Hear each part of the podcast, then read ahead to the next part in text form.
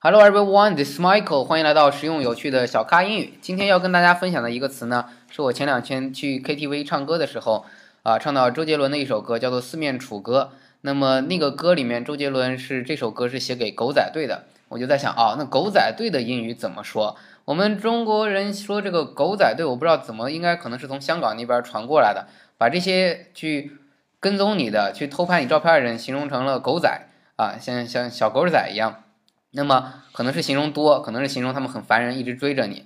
那么英语呢？这个形容狗仔队跟狗是没有关系的。那英语这个词怎么叫呢？叫做 paparazzi，paparazzi，p a p a r a z z i，paparazzi。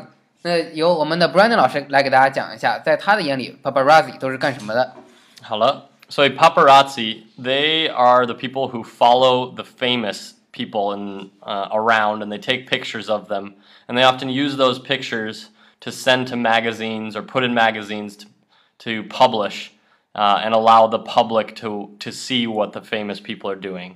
Um, paparazzi are often uh, seen as rather annoying by the famous people. They think that paparazzi are often um, invading, or what's a better word? They're often um, not giving the fam- famous people enough space, enough personal space.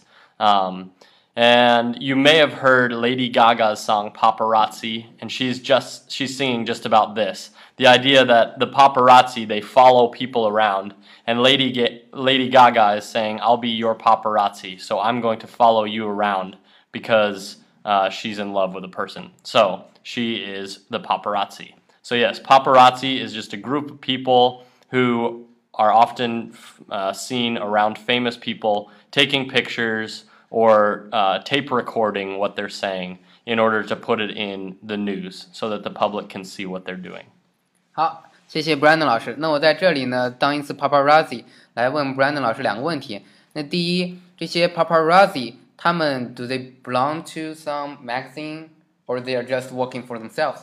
No, they usually, well, it depends. Sometimes they will work for a certain magazine. Uh, some of those magazines are uh, like Star Magazine, things like this. They do work for magazines. Sometimes they will be independent, so they will just work alone. Uh, and they use that information, or they will sell their photos, they will sell their recordings to those magazines to try and earn money. It's like Spider-Man. Yes. He took pictures and sell it to the magazine. 好 Exactly. 谢谢 Brandon 老师。我问的第一个问题呢是说，那么这些狗仔队 他们是归属于某一个单位、某一个杂志呢，还是他们自己给自己干活？啊，Brandon 老师说，呃，有的是自己给自己干活，自己拍了照片去卖给杂志；有的呢是专属于某个呃八卦的杂志的。好，这是第一个问题。第二个问题，Brandon 老师提到了说，Lady Gaga，Lady Gaga 有一首歌叫做 Paparazzi。那这首歌里面，Lady Gaga 她为什么要去做 Paparazzi？Uh, ta, she wants to be paparazzi because she's in love with a person, and paparazzi they follow people around. So she says she's gonna be your paparazzi, talking to I assume a man that she has fallen in love with, and she's gonna follow him around like the paparazzi. All right, so 所以 Lady Gaga 是爱上了一个男人，just one 是吧？只有一个男人。 Uh, I hope so. OK，so、所以呢，她爱上一个男人，她说我希望做这个男人的 paparazzi， 我希望做这个男人的狗仔队一样去 follow 你，去围绕着你，去探究你的隐私。刚才 Brandon 老师用了一个非常好的词，说到 space，就是这些狗仔队没有给这些明星足够的空间，自己的这样享受的空间，所以是非常非常恼人的一件事儿。那呃，Lady Gaga 这首歌呢，是跟那个没有什么多大关系的，她是想表达她对那个男人的爱意，就是说我希望像狗仔队一样缠着你。好，希望大家明白，可以去听一下这首歌 Lady Gaga 的 Paparazzi。好，今天的分享就到这里。如果您喜欢我们的节目呢，请将节目点赞、下载并转发。